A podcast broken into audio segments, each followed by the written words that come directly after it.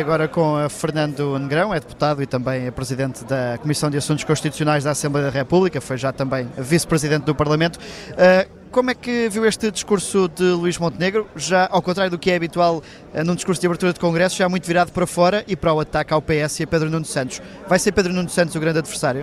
Não é propriamente connosco, mas tem a ver com os portugueses e com a governação. Uh, mas o discurso de, de Luís Montenegro foi de facto um discurso virado para fora e uh, demonstrou que o PSD está preparado para governar, tem um programa, tem uma equipa e é a única alternativa neste momento ao PS.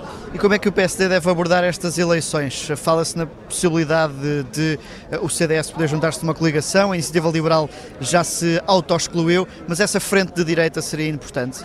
Seria, seria muito importante, porque quanto maior for a, a, solução governativa, em termos de partidos, em termos de coligação, em termos de vontades, em termos de ideias, eh, mais estável será para governar o, o, o país como alternativa ao Partido Socialista.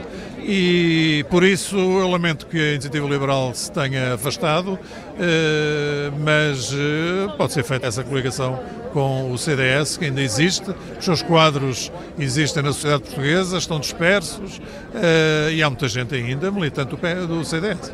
Não lhe, não lhe quero chamar velho, mas o Fernando Grão já anda disto há muitos anos. Como é que olha para estas sondagens, tendo em conta que o PSD não consegue descolar do PS, apesar de todos os problemas? Sabe que eu acho que todos os partidos foram apanhados de surpresa com esta crise e com as respectivas causas. Ninguém estava à espera que isto acontecesse, mas aconteceu.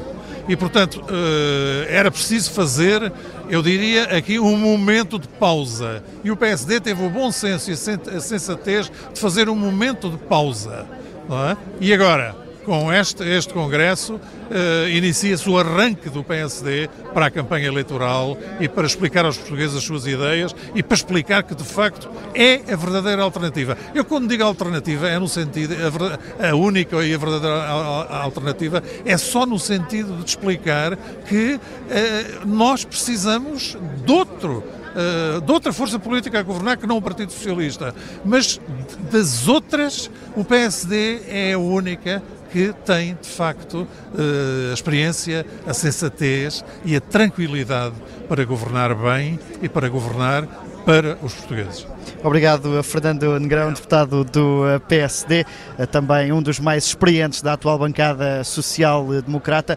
Há aqui muita gente que se vai juntando junto às eh, relotes que vão servindo comida, André Maia, enquanto, espera, enquanto comentam o discurso de Luís Montenegro e esperam pelo arranque da parte da tarde, essa sim mais política, de ataque mais direto àquele que é o maior adversário dos sociais-democratas, que é o PS, e pelo que se vai percebendo, o PS liderado pela figura de Pedro Nuno Santos. Mas como ouvimos aqui, Fernando Grão a defender esta hipótese de frente de direita que diz que daria maiores capacidades eleitorais ao PSD e também ao CDS e à Iniciativa Liberal.